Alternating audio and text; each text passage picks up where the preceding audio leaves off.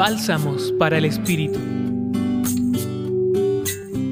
El texto de Juan capítulo 9 en los versículos 1 al 41, propuesto por la liturgia para este día, presenta la sanación de una persona que nunca ha visto la luz, un ciego de nacimiento.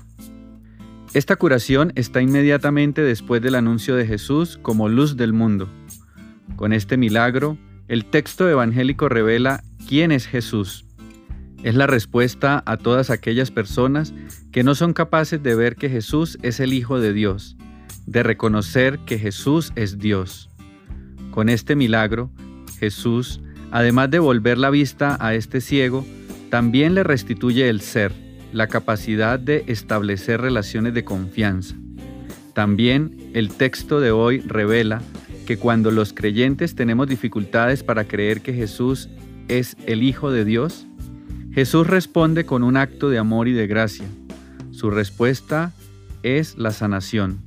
Frente a la ausencia de confianza de parte nuestra, cuando la duda se acrecienta e interpone en la relación personal con Jesús, Él mantiene su fidelidad con cada uno de nosotros y se aproxima a cada uno para curar, la pedagogía de Jesús es el servicio.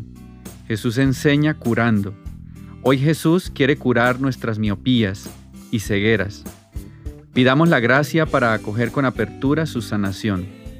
Compartió para ustedes Ricardo Delgado Martínez, sacerdote jesuita, colaborador del Centro Pastoral San Francisco Javier de la Pontificia Universidad Javeriana.